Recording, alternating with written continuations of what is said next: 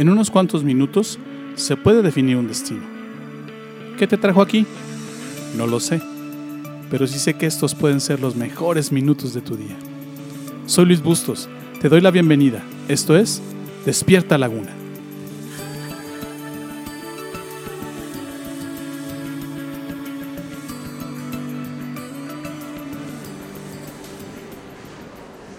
¿Cómo le hacía Jesús para tener un corazón tan resistente? Jesús hacía tres cosas todos los días. Estas tres cosas te pueden dar a ti también la fortaleza para vivir la vida y todas las cosas que te retan en tu capacidad diariamente. Escucha este verso. Aquí vienen esas tres cosas.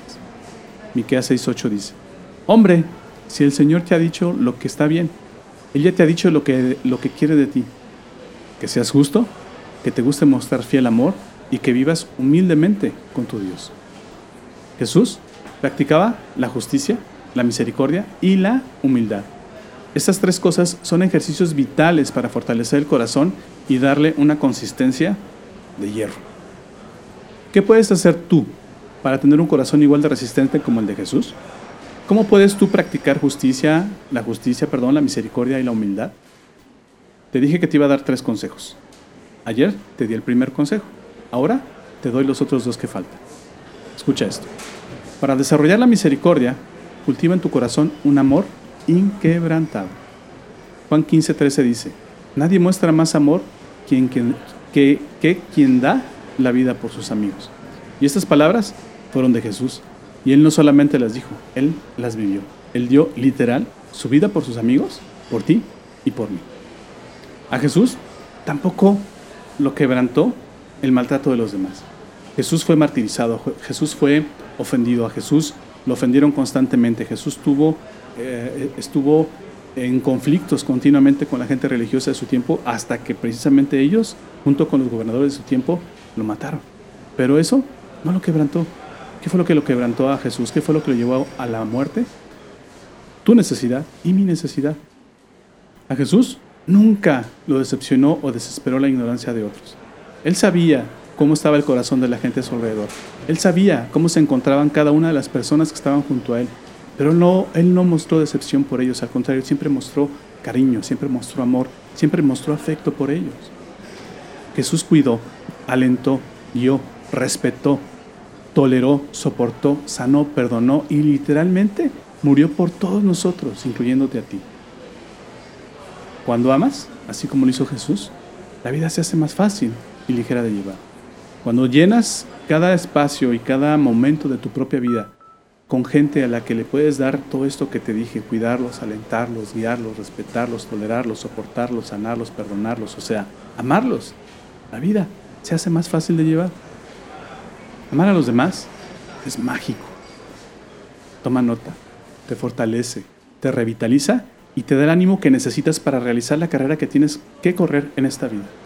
Si no tuviéramos gente a nuestro alrededor a la que podemos amar y definitivamente gente que nos amara, la vida sería más difícil.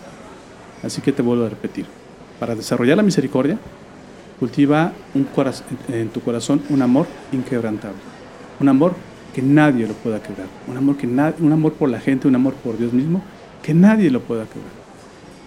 El otro consejo que te doy en esta ocasión, para desarrollar justicia, construye una vida intachable.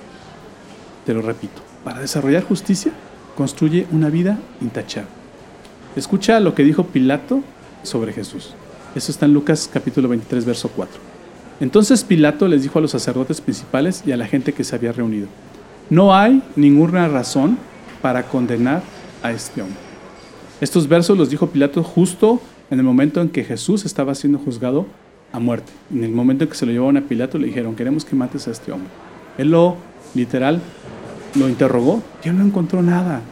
Y no lo iba a encontrar, no iba a encontrar nada. Ni tú, ni yo, ni Pilato, ni nadie más va a encontrar nunca nada. ¿Por qué acusar a Jesús? ¿Y por qué decir que Él no vivió su vida correctamente que Él no, no, no fue justo durante su existencia? Jesús no falló en vivir la vida correctamente. También la vivió, eh, o sea, no solamente no falló en vivir la vida correctamente, sino que también la vivió abundantemente. O sea, vivió una vida plena. Si tú quieres saber cómo se vive la vida, si quieres entender cómo se debe vivir la vida, ve la historia de Jesús, léela, Descubre en los, en, los evangelios y te vas a dar cuenta que Jesús vivió correctamente cada etapa de su vida, cada momento, cada instante.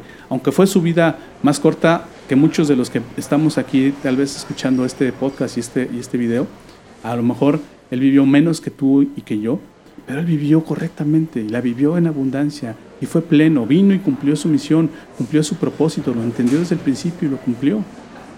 Jesús conocía todos los principios y propósitos de la vida, y de la vida aquí en la tierra, y vivió de acuerdo con ellos. Por eso pudo lograr lo que pudo, lograr, vivir una vida plena, porque él conocía cómo funcionaba la vida, él conocía cómo estaba configurada por el Padre, él conocía cada uno de los aspectos, cada uno de los momentos, y supo tomar las decisiones adecuadas para vivir toda su vida. ¿No te gustaría a ti hacer lo mismo? Cuando te aplicas a vivir la vida de acuerdo con los principios y propósitos con los que Dios la configuró, llegas en primer lugar en tu propia y exclusiva carrera. Cuando tú entiendes que Dios te creó y entiendes que Dios configuró la vida y que Dios configuró especialmente tu camino y lo sigues, terminas tu carrera y terminas en primer lugar. Proverbios 11:30 dice, el fruto del justo es árbol de vida. El que arrebata la vida no es sabio. ¿Cuál es el fruto de la persona? Cuando tú leas en la escritura justo, vas debes, de, debes de interpretarlo. El fruto de aquel que vive correctamente, que dice, es árbol de vida. Es vida en abundancia, es vida abundante. Proverbios 4:18 dice, la senda de los justos se asemeja a los primeros albores de la aurora. Su esplendor va en aumento hasta que el día alcanza su plenitud. Observa un poquito a la gente a tu alrededor y observa a aquellos que viven en paz, observa a aquellos que viven llenos de esperanza, observa a aquellos que viven en plenitud, observa a aquellos que son positivos y te vas a dar cuenta que, número uno, tienen una relación con Dios y número dos, están viviendo su vida de acuerdo a los principios y propósitos de ese Dios, del Creador. Llenar tu corazón del amor de Dios para amar a otros y además construir tu vida en base a los principios y propósitos con los que Dios la creó, te darán la fuerza y el vigor que necesita tu corazón para completar tu carrera de vida. Jesús hacía esto y lo hizo para mostrarte que sí se puede lograr, siempre y cuando, toma nota, sigas sus instrucciones y no lo pierdas de vista. No hay mejor coach de vida que Jesús.